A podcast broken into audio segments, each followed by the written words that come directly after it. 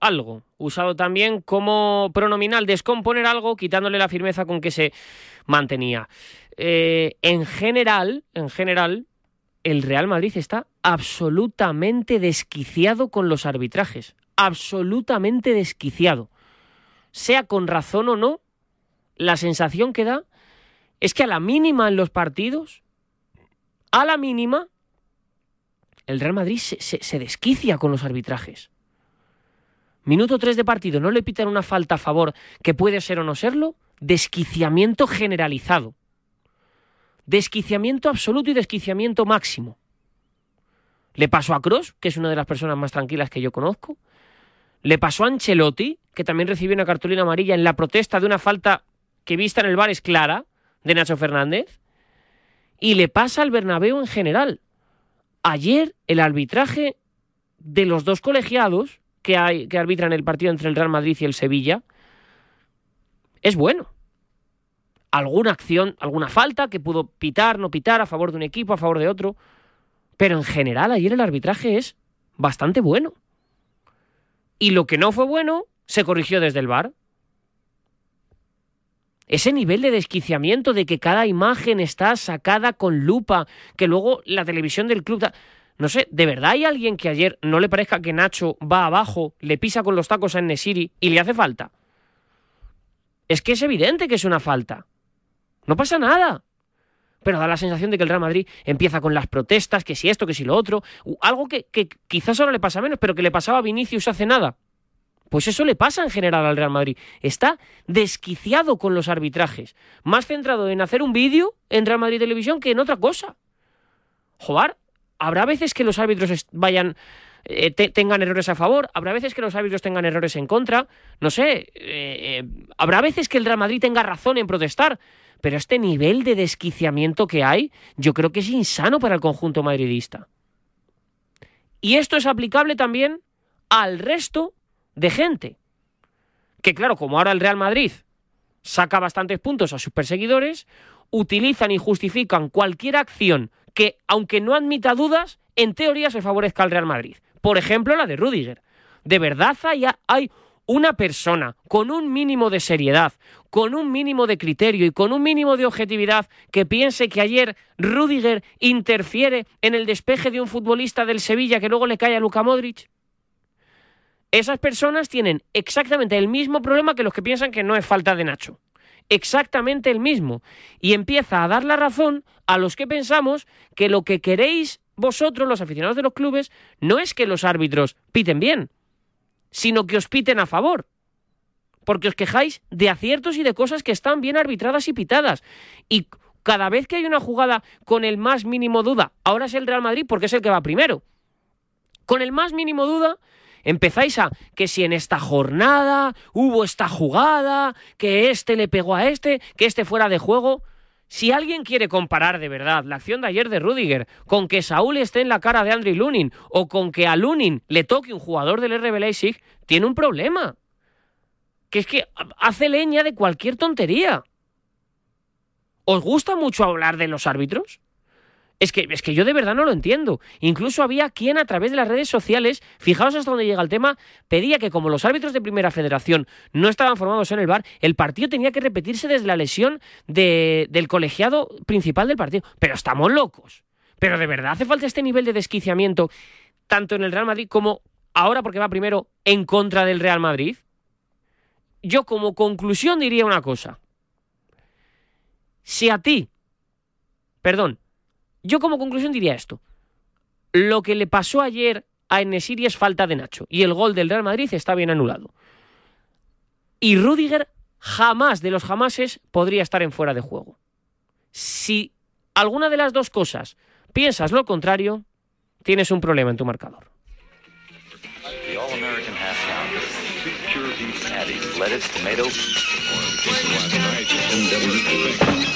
This is rock and roll radio. Calling out everybody across the nation.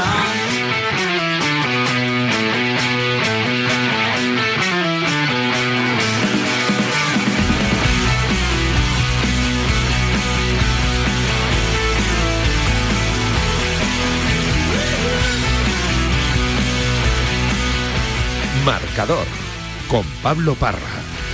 I used to mingle with the scum, working hard on my.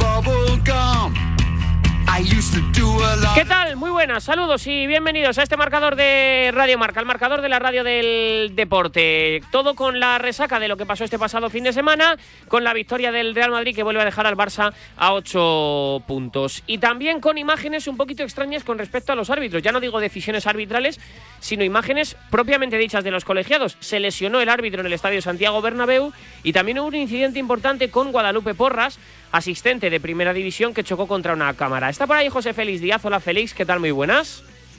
Muy buenas, ¿qué tal? Y esto tiene a los colegiados bastante enfadados un poco por todo lo que se ha dicho y todo lo que ha ocurrido con respecto a, la lesión de Guadalupe Porras, ¿verdad? Sí, yo creo que es una, parte más del sport business, ¿no? En el que se está convirtiendo el fútbol, en el que todo se vende, todo se... para alegría del aficionado, ¿no? A veces, ¿no? Esas imágenes tan espectaculares que se pueden ver de las celebraciones de los goles. Ahí. Félix. Ay, que hemos perdido esa comunicación con eh, José Félix Díaz. A ver si ahora la podemos eh, recuperar con respecto a, eso ocurrido con Guadalupe Porras y evidentemente también con ese golpe que recibió la asistente por parte de uno de los operadores de televisión. Eh, por intentar describirlo, para quien eh, no lo sepa, el golpe que se, pega, se pega a Guadalupe es precisamente contra una cámara que está intentando acercarse a la celebración del, del, gol del, del, Real Betis Balompié. Ahora vuelvo con José Félix Díaz, pero antes me voy a ir hasta Valencia que hay dos noticias. La primera de ellas, hola Diego Picó, ¿qué tal? Muy buenas. Hola, muy buenas. Pues mira, estamos aquí a los pies del edificio incendiado de, que vio la tragedia durante el pasado jueves en el que han fallecido 10 personas y acaba de llegar Su Majestad el Rey, Felipe VI, y está saludando uno por uno eh, pues acerca de 50 agentes de policía, policía nacional, policía local, bomberos, eh, Cruz Roja, eh, ONGs que han participado y que han ayudado eh, y que han estado aquí a pie de a pie de, del cañón, ¿no? En este incendio y en este trágico suceso, ¿no?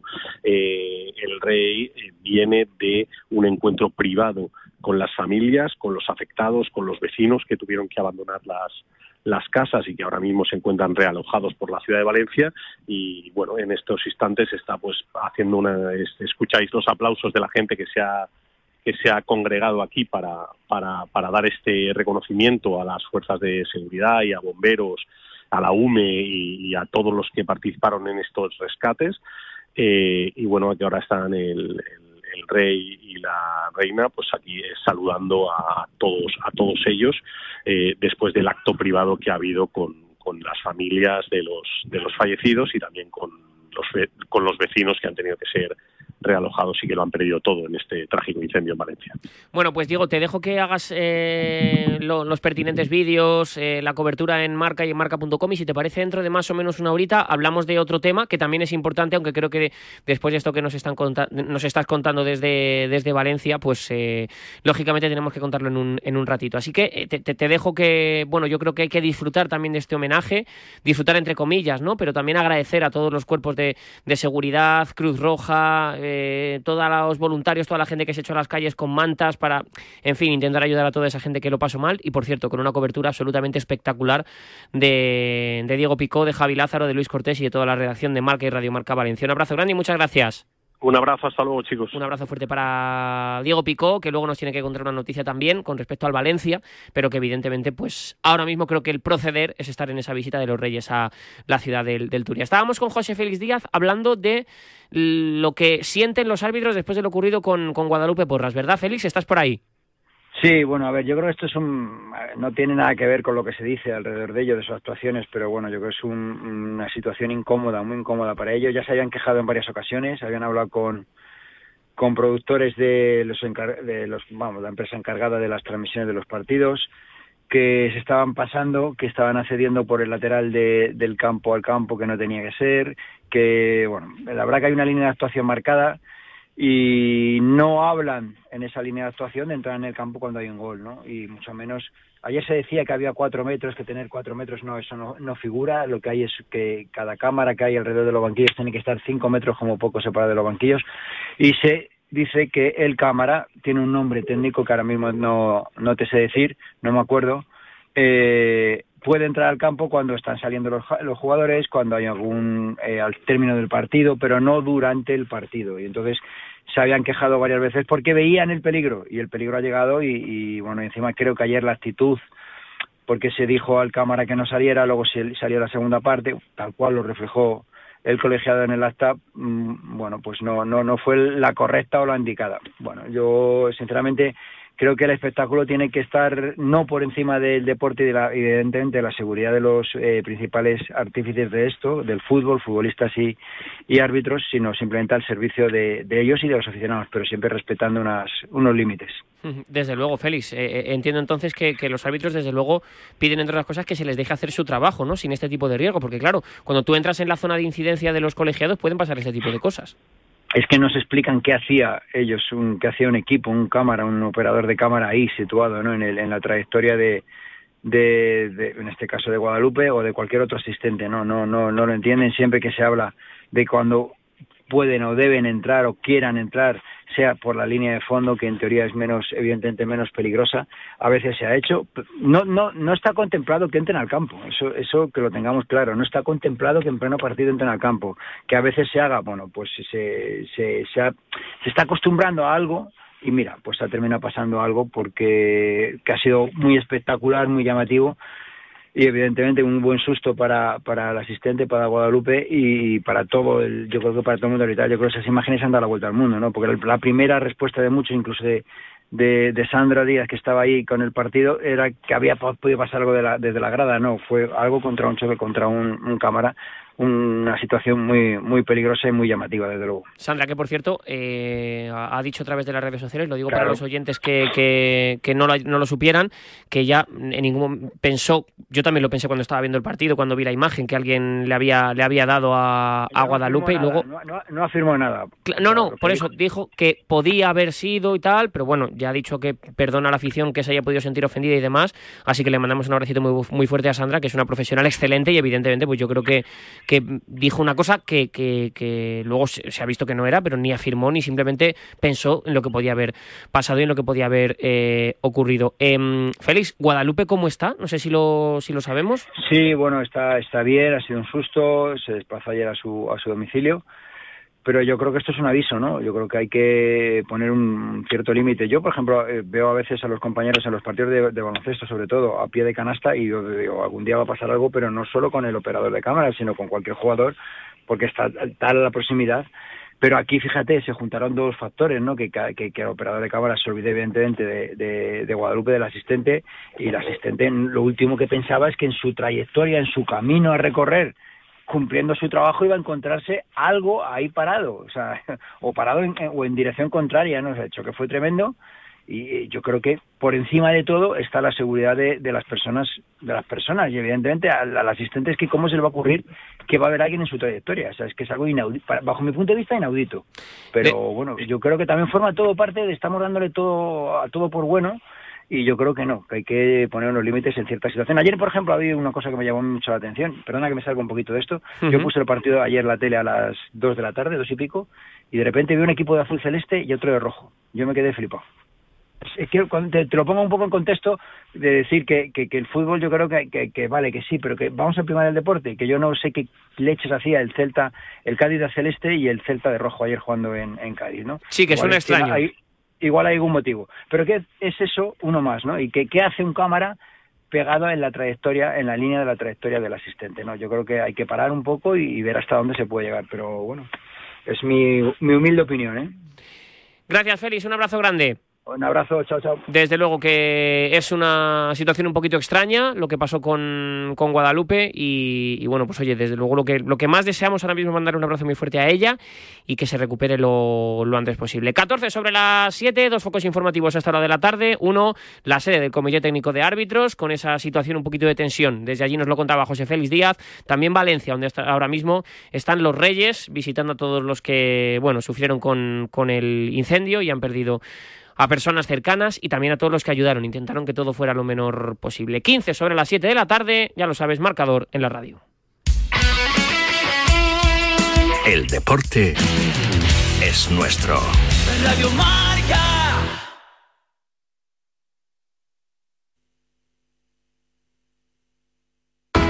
Monse, cáncer de mama, 45 años. Escúchame, cáncer. Me has cambiado la vida dos veces. La primera me pillaste desprevenida, pero uno aprende, ¿sabes? A resistir, a plantarte cara. No has acabado conmigo.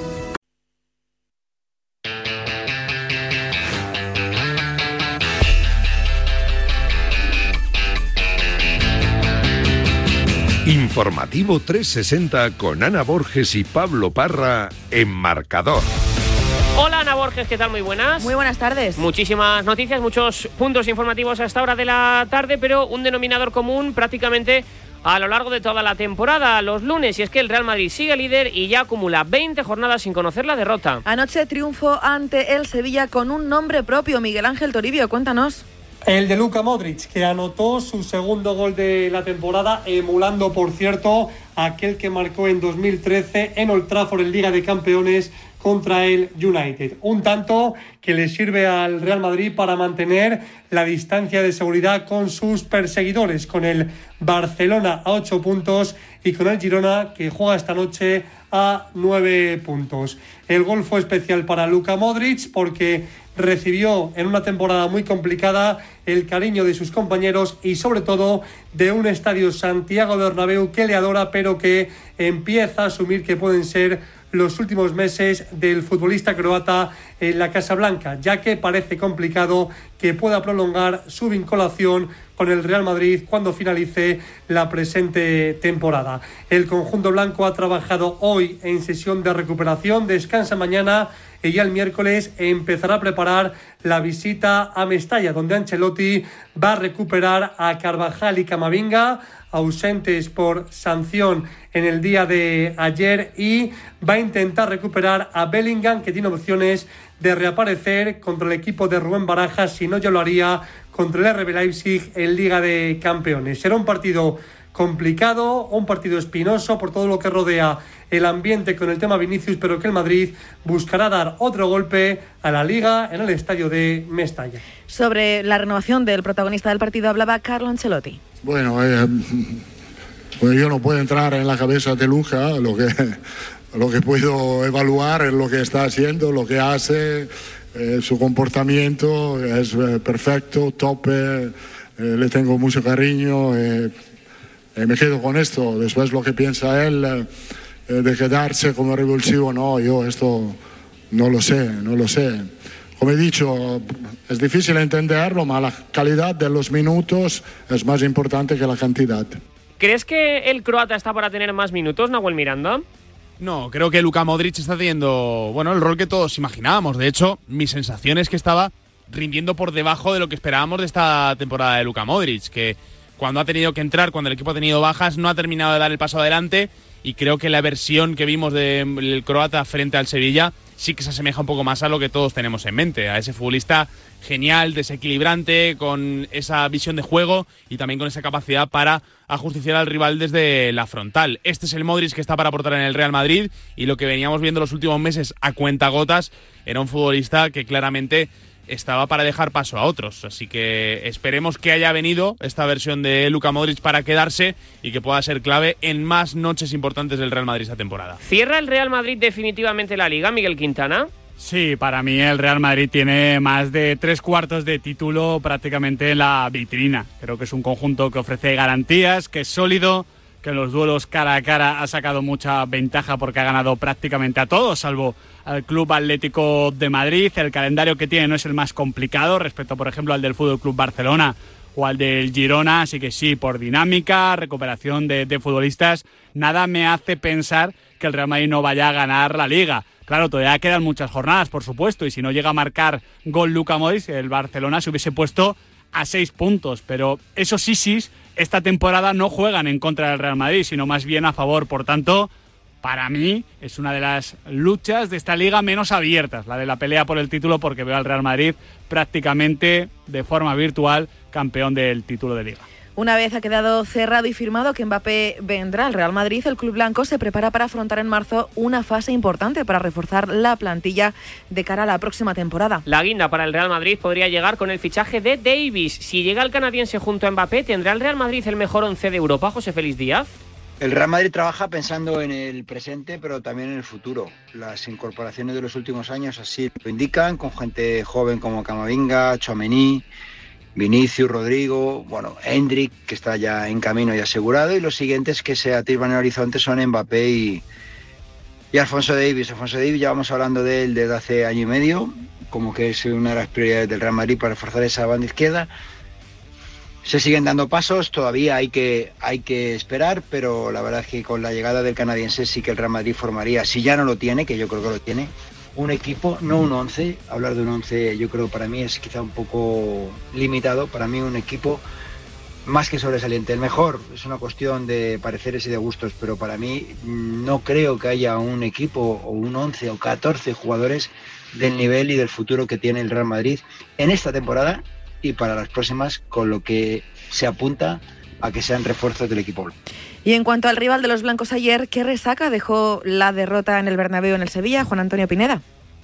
Buenas tardes. El Sevilla volvió a caer derrotado ante el Real Madrid en el Bernabéu y sigue acumulando años y temporadas sin ganar en el campo de los tres grandes equipos de la liga. De hecho, no gana ante el Atlético de Madrid, ni ante el Barça, ni ante el Real Madrid a domicilio desde el año 2008. A pesar de eso, la imagen del Sevilla volvió a ser bastante sólida y fiable en defensa. Ha mejorado en esta faceta el equipo de Quique Sánchez Flores, que le falta tener algo más de creación y de contundencia en la parte ofensiva. Hubo un par de ocasiones una para Isaac Romero y otra para Youssef Enesiri, y de haber tenido más puntería, el Sevilla podía haber rascado algo en el campo del Real Madrid. En cuanto a las polémicas arbitrales, en el Sevilla consideran que no se fue justo en el tanto de Luka Modric, que había fuera de juego de Rudiger, pero en cualquier caso, viendo los precedentes, el árbitro actuó con corrección en las dos jugadas polémicas del partido. El Sevilla descansa hasta el próximo miércoles para preparar ya el choque de la Real Sociedad con daños colaterales porque tanto Campos como Sou vieron la quinta cartulina amarilla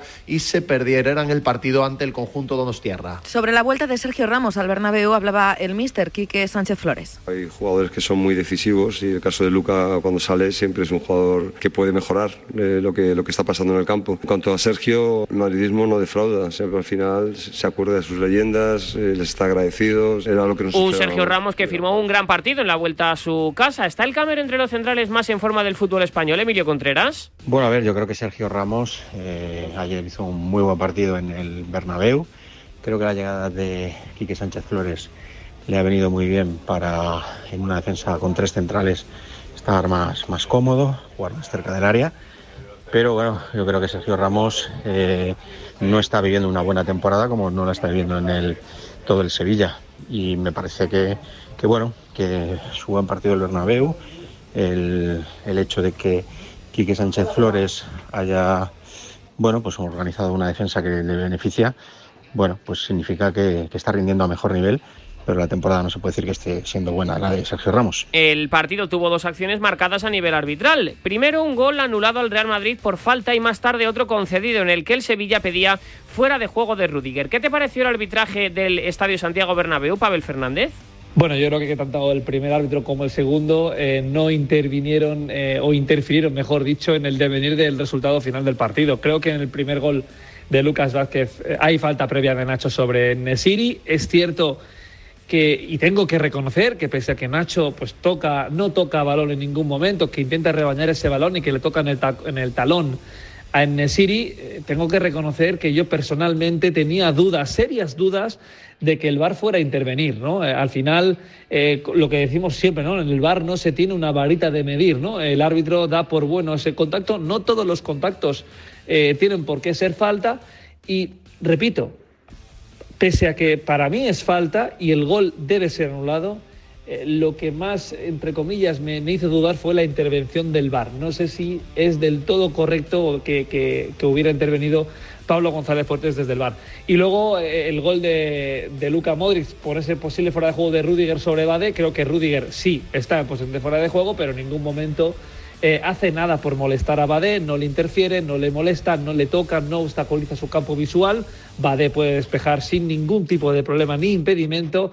Recibe el rechazo de Luka Modric que marca el gol para mí totalmente legal y poco más. Pronta recuperación para Isidro Díaz de Mera con ese pinchazo en el gemelo derecho. En Francia, el PSG respalda a Luis Enrique en el caso Mbappé. El entrenador tiene el apoyo eh, de Nasser Al-Khelaifi después de que el jugador anunciara su decisión al club de que se marchaba en junio y saliera a la luz. Sergio Torres. El PSG ya sospechaba a principios del mes de enero que Kylian Mbappé estaba negociando con el Real Madrid y todo quedó confirmado cuando el delantero se reunió en Poisson el pasado 13 de febrero con Nasser Al-Khelaifi para comunicarle que no renovaría su contrato. Más allá de detalles que aún faltan por cerrar sobre el megacontrato y que se seguirán negociando, la realidad es que el Madrid ató a Kylian Mbappé en el arranque de este 2024. Luis Enrique cree que el club está por encima de cualquier jugador y tiene la total libertad para tomar las decisiones que considere oportunas. El Barça vivió un partido plácido en Montjuic y se coloca segundo. Doblegó al Getafe con goles de Rafinha, Joao Félix y de Jong Alejandro Segura. Sí, y es que el Barça no vivía un partido tan plácido desde el mes de septiembre, donde goleó por 5-0 tanto a Betis en la Liga como a Lamberes en Liga de Campeones. El Barça que con esta victoria se pone segundo clasificado a expensas de lo que haga el Girona a las 9 de la noche contra el Rayo Vallecano. Desde el Barça esperaban rascar algún punto al Real Madrid este fin de semana, no ha podido ser, pero desde el equipo todavía creen que hay liga por delante porque quedan muchas jornadas para que se acabe el campeonato. Más allá de eso, buena noticia para Xavi Hernández, que recupera a buen ritmo a Rafinha y a Joao Félix, ambos con goles. Christensen también hizo un buen partido en el pivote y esto es un buen rodaje de cara al partido de este domingo contra Athletic Club en San Mamés y también pensando de reojo en el encuentro de vuelta de los octavos de final de la Champions contra el Nápoles. En el plano deportivo, en el día de hoy el equipo ha tenido descanso, no ha entrenado, mañana entrenamiento voluntario, será interesante saber quién va a la ciudad deportiva a ejercitarse, pese a que es eh, voluntario. El miércoles el equipo ya vuelve a entrenar. Mañana martes en el Mobile World Congress que se está celebrando en Barcelona, ponencias por la mañana tanto de Deco como de Joan Laporta.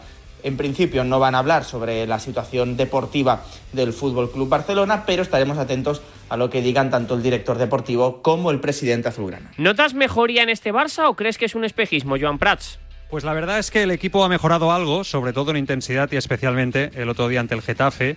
Xavi interpretó muy bien los regalos eh, tácticos de Bordalás, que me dio la impresión incluso que menospreció un poco al Barcelona jugando con la línea tan avanzada. Pero dicho esto, hay dos aspectos que nos pueden dejar ver un poco más esos brotes verdes, ¿no? La presencia seguramente de Ter Stegen ha devuelto seguridad al equipo, especialmente volver a disponer también de un mediocentro que interpreta bien la posición como Christensen, que sin ser un especialista en dicha posición, mejora ampliamente a cualquiera que estuviese jugando eh, ahí, ¿no? Después de la baja de Busquets esa temporada, y creo que ha sido un acierto por parte de Xavi. Estos dos aspectos son claves, también la efectividad, que siempre es importante, la presión, que quizás es un poco más intensa, pero creo que aún es muy pronto para afirmar que realmente el equipo ha dejado atrás esta crisis. Entre otras cosas, porque sigo viendo a Xavi muy obcecado con lo externo y porque, aunque los resultados eh, han acompañado, si uno analiza al detalle se da cuenta que convencer solo ha convencido el equipo media hora ante el Nápoles, quizá la primera media hora, y los 90 minutos el otro día ante el Getafe. En todos los otros partidos que ha ganado, el equipo ha sido un sufrimiento eh, constante. La gran prueba de fuego, San Mamés. Ahí sí que se va a poder medir bien a este Fútbol Club Barcelona y su momento. ¿Y cuáles son las impresiones en el club azulón después de esa derrota tan drástica, Fran González? Impresiones bastante negativas, de hecho las más negativas de la temporada, no lo digo yo, lo dijo José Bordalás, el técnico de los azulones, tras esa dura derrota del Getafe en Montjuic el pasado sábado, sin protagonismo prácticamente para un Mason Greenwood que fue de más a menos y para un Borja Mayoral que si en muchos partidos está omnipresente en el choque de hace dos días, fue todo lo contrario. Para el Zarra español, quien tuvo mayor participación ofensiva fue un Luis Milla que desde fuera del área buscó un buen trayazo con la pierna derecha, pero lo acabó sacando con creces Marc André Ter Stegen. En el resto de la jornada, el eh, Valencia-Granada no se jugó, pero quien eh, en clave rivales del Getafe sí que jugaron fueron Osasuna y La Palmas en Gran Canaria, donde empataron y eso dentro de lo que cabe le viene bien al combinado del eh, sur eh, de Madrid, porque precisamente este sábado a las seis y media tiene el Getafe por delante la opción de revertir la situación de este pasado fin de semana donde no fue ese equipo reconocible y que por tanto quiere serlo. Con Greenwood, con Mayoral y compañía, el derrotar al equipo de García Pimienta y por tanto subir unos puestos en la tabla. Al Atlético de Madrid le toca remontar el jueves. Todos pendientes de Antoine Grisman. Hoy, primer entrenamiento de la semana en Majadahonda y Noa Sánchez. Y Antoine Grisman no ha estado en esa primera sesión. El francés no se ha podido entrenar con el resto de sus compañeros en el entrenamiento de esta tarde en la ciudad deportiva del Cerro del Espino. Queda todavía el entrenamiento de mañana a las once y media y también el previo a ese partidazo de Copa contra el Athletic Club el del miércoles. Veremos si Antoine Grisman puede ejercitarse con sus compañeros en alguna de esas sesiones. Tampoco ha estado Azpilicueta, Lemar ni José María Jiménez.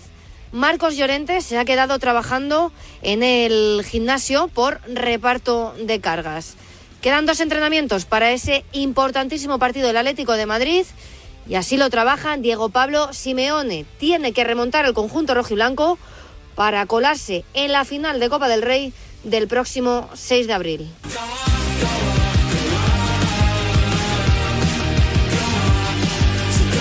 Y esta noche pendientes de lo que haga el Girona contra el Rayo Vallecano a partir de las 9. Mitchell volverá al banquillo del Girona tras cumplir sus dos partidos de sanción. El deseo de la Champions no espera y los rojiblancos acumulan tres jornadas sin ganar. Carlos Abad. Con la peor racha de la temporada, un 1 de 9 y dos derrotas seguidas llega el Girona a este duelo crucial por la Champions. Ahora ya se habla abiertamente de que el objetivo final es estar en la máxima competición europea la temporada que viene. Tiene la oportunidad de volver a ponerse a 10 puntos de los Leones si gana hoy al Rayo Vallecano. Todavía con algunas bajas importantes como la de Daily Blin, que no se ha recuperado del golpe en el pie y estará fuera también para el partido de hoy. Las buenas noticias, el regreso a la convocatoria de Justin y David López. Montilivi volverá a presentar un lleno para recibir a los de Vallecas. Mitchell no pierde la esperanza y va a por la Champions. El nostre objectiu no és eh, Barça, Real Madrid, Atlético Madrid, és eh, després d'aquest eh, tres equips, el següent pas és, és, és el nostre. Volem lluitar, lluitar per, per Champions. Pincharon Atlético y Atlético de Madrid. ¿Es la gran oportunidad para que el Girona afiance la zona Champions, Adrián Blanco? Totalmente. De hecho, creo que el Girona hoy ante el Rayo Vallecano afronta dos retos importantísimos para su temporada. El primero es este que precisamente estáis destacando, el hecho de aprovechar los tropiezos de sus perseguidores más cercanos, Atlético de Madrid y Athletic Club tras la victoria del Barça ante el Getafe para recuperar la segunda posición y abrir brecha con los dos equipos rojiblancos en la lucha por los puestos Champions. Y el segundo reto, que quizá me parece incluso hasta más importante que el primero, es reencontrarse con su mejor versión de fútbol, porque esta es su mejor aval de cara a lo que resta de temporada para que el Girona no se descabalgue del puesto en el que está y acabe apretando de aquí a final de temporada por estar la temporada que viene en la UEFA Champions League. En cuanto al Rayo Vallecano, Chavarría podría volver a la lista de convocados tras superar sus problemas en los isquiotibiales. Quien no estará seguro será Isi, sancionado y aparecerá de frutos, Pablo Villa.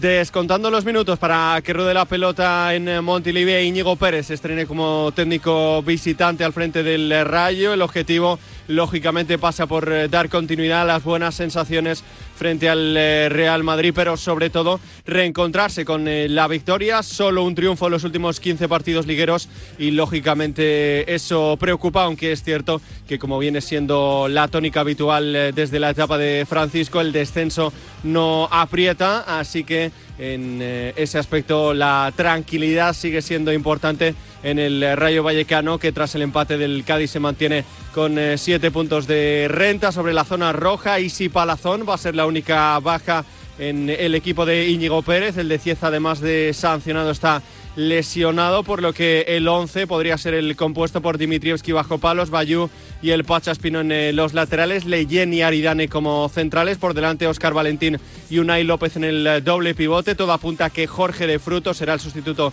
de Isi en esa banda derecha, Álvaro García en izquierda, mientras que Trejo engancharía por detrás de Raúl de Tomás. ¿Qué esperas de este Girona Rayo, Jaime Mateos? Espero goles, o al menos un partido muy dinámico, con alternativas para los dos equipos.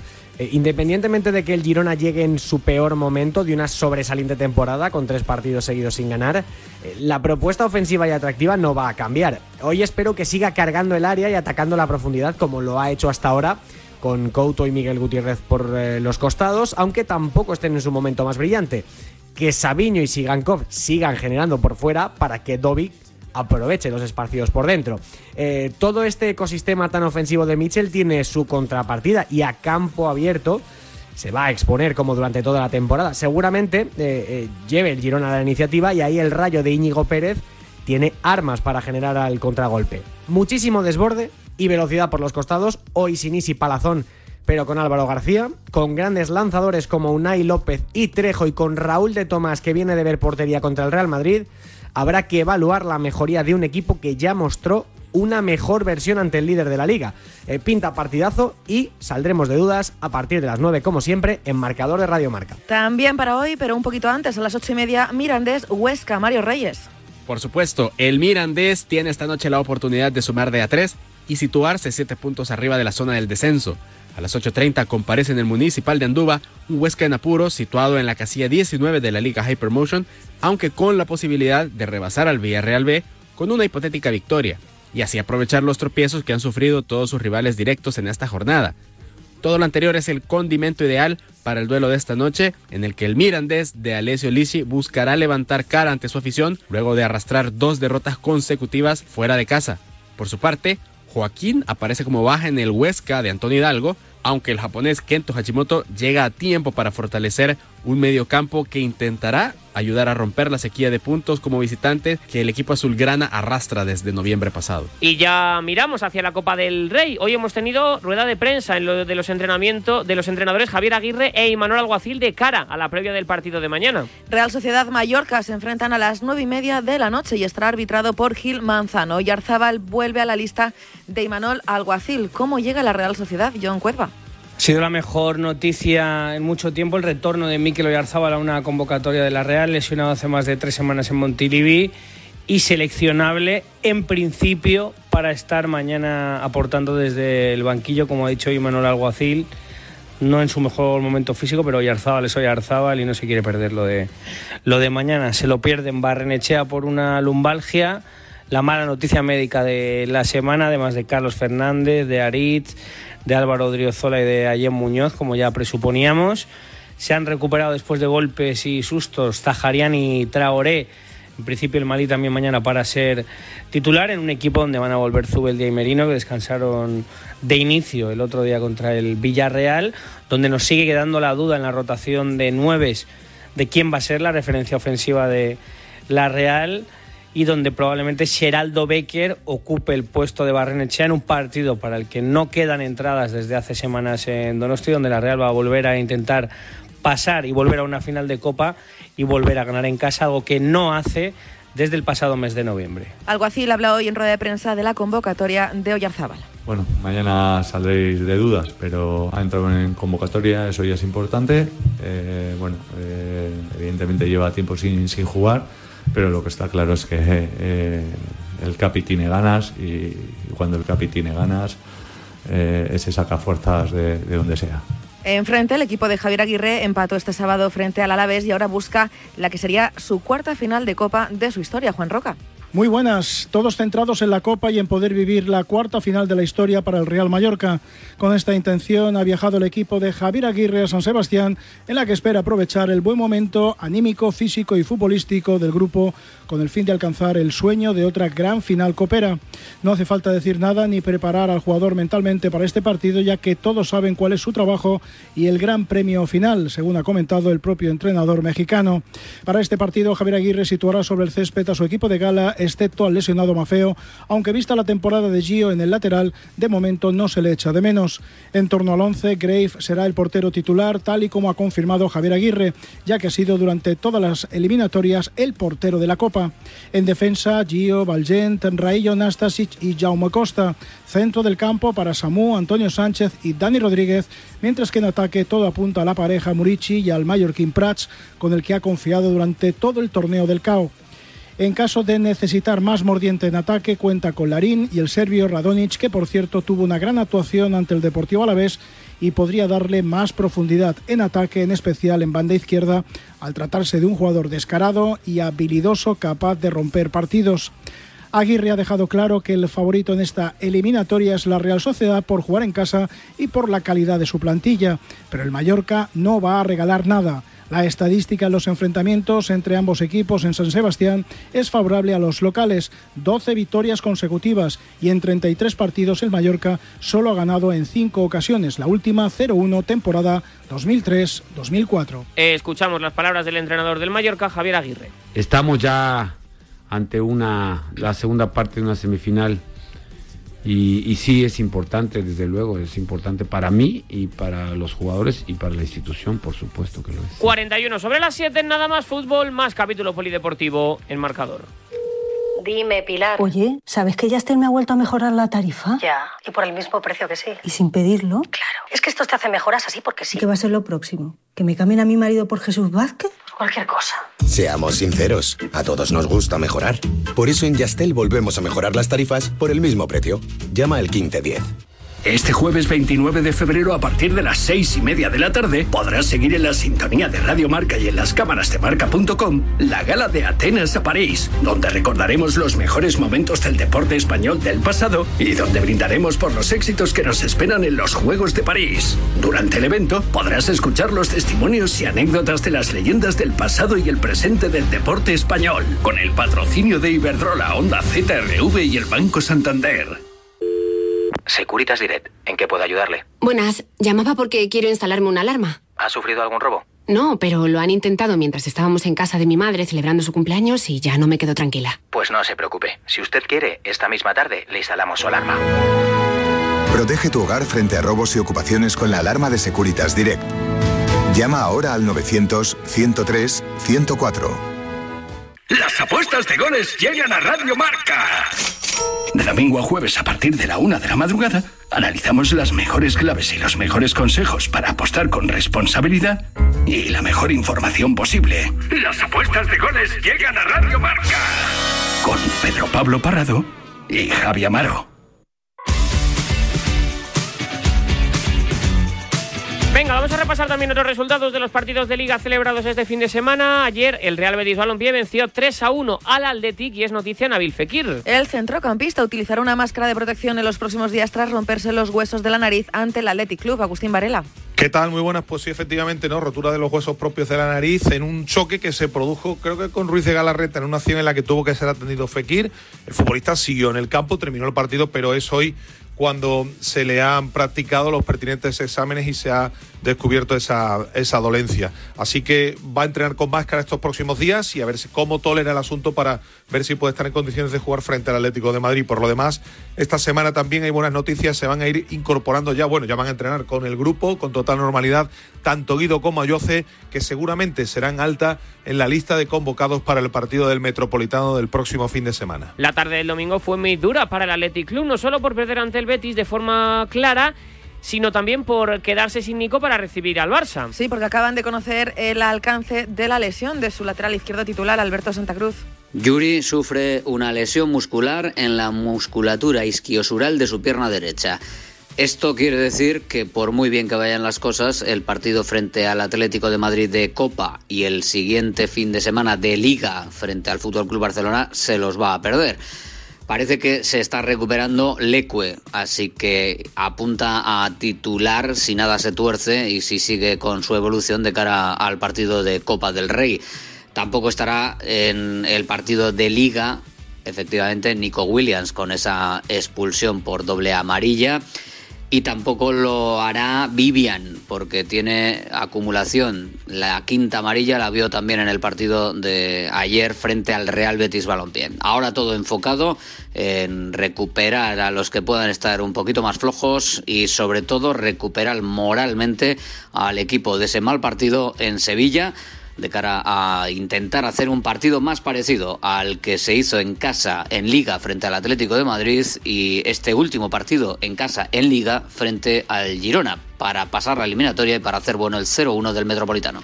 El jueves juega el Athletic Club contra el Atlético de Madrid y esto es lo que espera del encuentro el exjugador Fernando Llorente, lo decía en el programa de Ortega.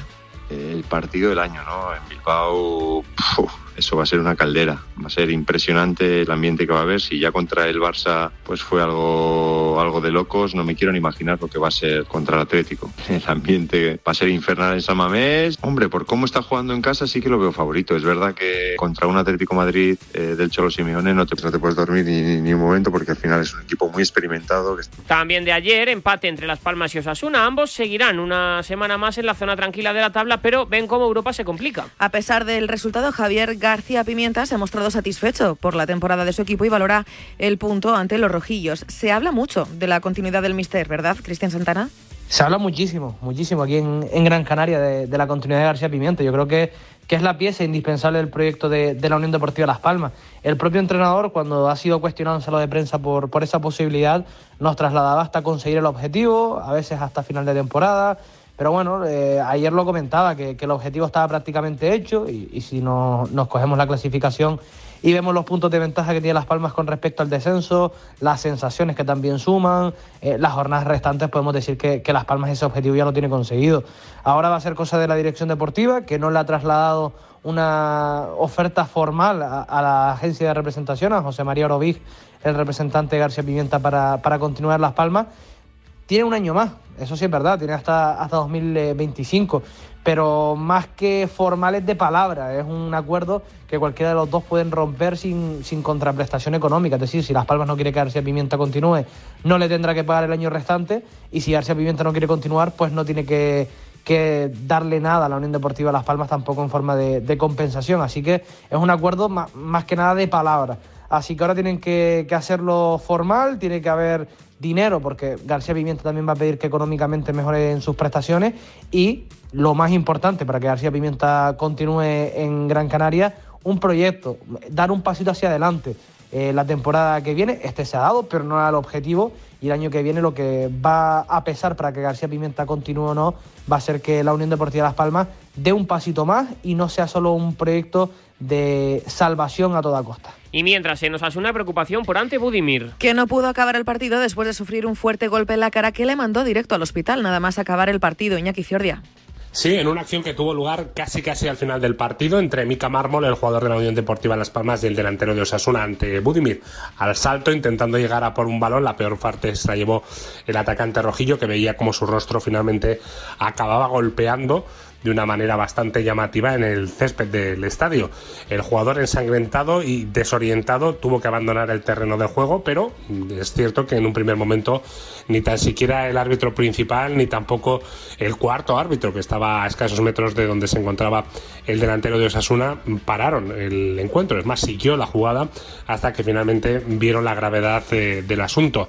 El propio Budimir fue trasladado a un hospital ayer mismo por la noche al término del encuentro, donde se pudo comprobar que tiene una fractura en el pómulo y en las próximas horas conoceremos realmente el alcance de la lesión si finalmente se opera Budimir que podría perderse, como decimos, el partido del próximo lunes frente al Deportivo Alavés y veremos si se pierde también más encuentros. Uno de los jugadores más importantes de Osasuna esta temporada, el Pichichi del conjunto rojillo con 13 goles y, como decimos, malas noticias para Osasuna. Y un encuentro más que se disputó este domingo fue el Cádiz-Celta, que quedó empate a dos. La temporada del Cádiz no pinta nada bien prácticamente desde el principio del curso. Además, Máximo Gómez no levanta cabeza en el conjunto amarillo y no ha logrado generar ningún un gol en los 22 encuentros disputados. Su afición ya le pita Isabel Bejarano. Hola, ¿qué tal? Pues el Cádiz estaba muerto en el 99 y sale vivo, al menos con los mismos puntos de distancia de un Celta de Vigo que desaprovechó un 0-2 y que debe tener el ánimo un poco más bajo que el equipo de Pellegrino, que ayer le dio efectivamente la confianza, la titularidad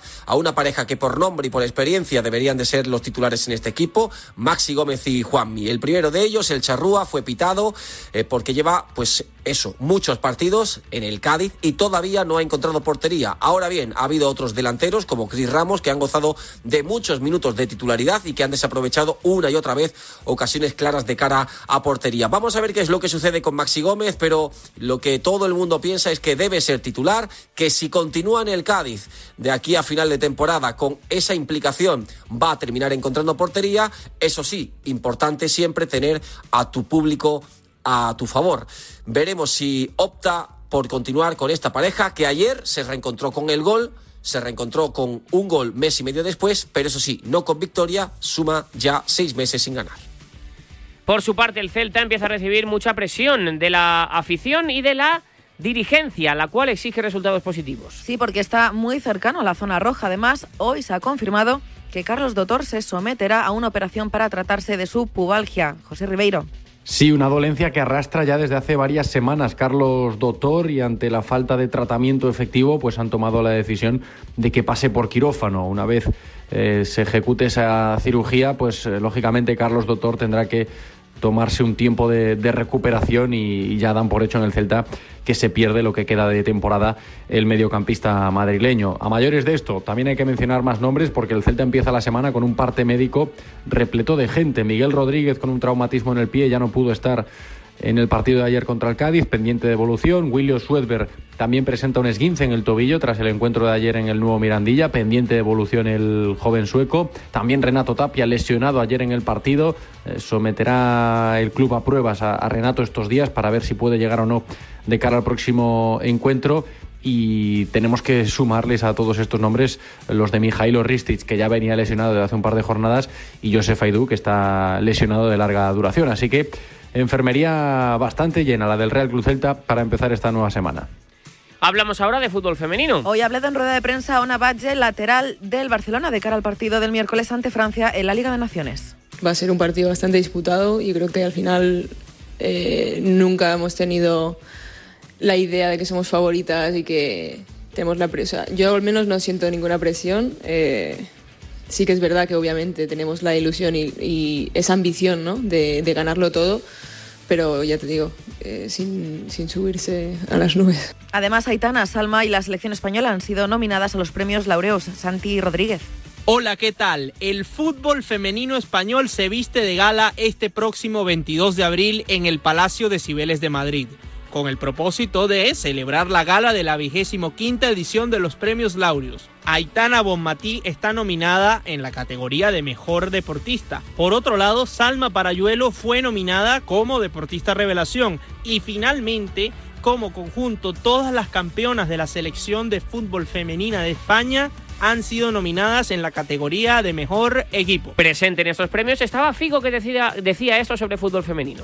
Ha sido un logro impresionante de, parte de la selección femenina. Creo que todos estamos felices, los deportistas eh, masculinos de todo el mundo del fútbol, en que eh, el fútbol femenino siga desarrollándose y, caminando solo y creciendo. Y ejemplo de eso es el trabajo que se está haciendo en España y esperamos que siga pues, su rumbo y creciendo cada vez más y siendo cada vez más independiente eh, en términos de, remuneraciones, en términos de lo que pueda conseguir eh, el deporte femenino. Abrimos página polideportiva con baloncesto. Ricky Rubio ya ha firmado su contrato con el Barcelona, Carlos Santos. Ha sido un eh, día emotivo y especial en Can Barça con eh, el regreso de Ricky Rubio, que oficialmente ya ha firmado su contrato, que le va a unir con el eh, Club Azulgrana hasta final de temporada. Después de regresar a las pistas con la camiseta de la selección, el objetivo está en el viernes, el duelo ante Mónaco, que podría ser su reentré con la camiseta que vistió durante dos temporadas, hace 14 años. Un Ricky sincero, transparente, con un mensaje lleno de profundidad y de contenido y que ha servido para acercar aún más la persona al eh, deportista. Un Ricky que ha dejado una frase para recordar y que ha resumido así lo que le pasó el pasado mes de julio. El miedo es relativo, ¿no? El miedo cada uno lo sufre de una forma y a mí al final era que mm, nada me parecía bien. El, el jugador se comió a la persona, creo. No sabía quién era en un momento muy complicado y mm, me han hecho, me han hecho ver de que se puede manejar ese miedo, ¿no? Que a veces los nervios em, son buenos para activar el, el organismo, activar el cuerpo para estar preparado para algo que viene, ¿no? No es lo mismo tener miedo que tener nervios, que estar preocupado, ¿no? Y lo generalizamos a veces un poco y, y nos vamos a extremos. Y hay muchos grises en esta vida y, y estoy aprendiendo a dibujar en gris. Si todo va bien, el viernes se puede ser el día señalado para volver a ver a Ricky con la camiseta del Barça 14 años después en el partido ante el Mónaco y después de disputar los dos encuentros con la selección en la ventana ante Letonia y Bélgica. Un día especial, emotivo, donde se ha visto a un Ricky agradecido por respetar su privacidad, por las facilidades que le ha dado el Barça y por el cariño que le guardó la familia y los Cavaliers desde el primer día. Por su parte, la selección española volvió a caer ayer. ¿Qué sensaciones te deja esta ventana, Eugenio Muñoz? me preocupa de una forma relativa. Evidentemente, dos derrotas nunca son positivas y eso ya es un lastre para cualquier preparación. Pero me preocupa de forma relativa porque, primero, el Eurobasket de 2025 no es el objetivo actual, es un objetivo que llegará más tarde y que casi convencerá a Eslovaquia, que es una selección bastante de bastante nivel inferior a España, se estaría cumplido. Pero sí que tiene otra parte de preocupación que es de cara al objetivo del verano. Porque el siguiente partido será los preolímpicos. Bueno, será justo antes la preparación del preolímpico en la que España se concentrará cerca de Valencia y la cual empieza la verdad la carrera de los Juegos Olímpicos. ¿Por qué preocupa? Porque evidentemente hemos visto cosas que no nos gustan nada, sobre todo el bajo ritmo, que ha faltado dureza, que ha faltado cosas que con jugadores que fueron importantes en el Campeonato de Europa ganado, eh, como Alberto Díaz, como Xavi López Arostegui, no hemos visto. Pero que sumamos positivo, que al final habrá 7 o 8 jugadores, si podemos hacer el cálculo, que significan que no han estado en esta eh, convocatoria. ¿De qué jugadores hablamos? Pues de los NBA, Santi Aldama y Usman Ga- Usman Garuba, de Rudy Fernández, que estaba convocado pero no jugó por molestias, de, Ser- de Sergio Yul, de Billy Gómez, que no deja de ser la referencia, el faro anotador, o de otros jugadores como pueden ser Lorenzo Brown.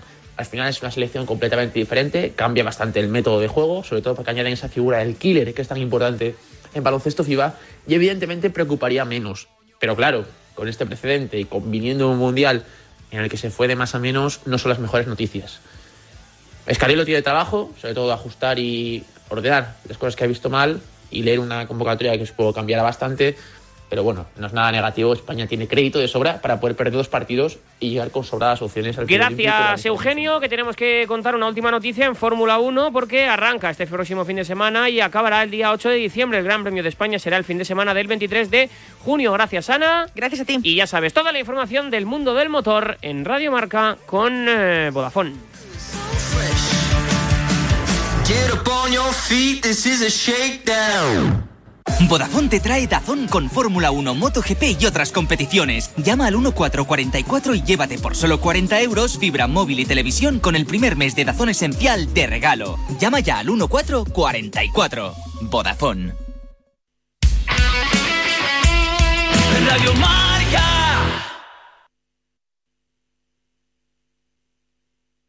A ver, a ver. Es mi cuarto. Es mi colega. Es mi dinero. Es mi móvil. Es mi play. Es mi amiga. Es mi elección. Es mi historia. Es mi movida. Es mi mundo.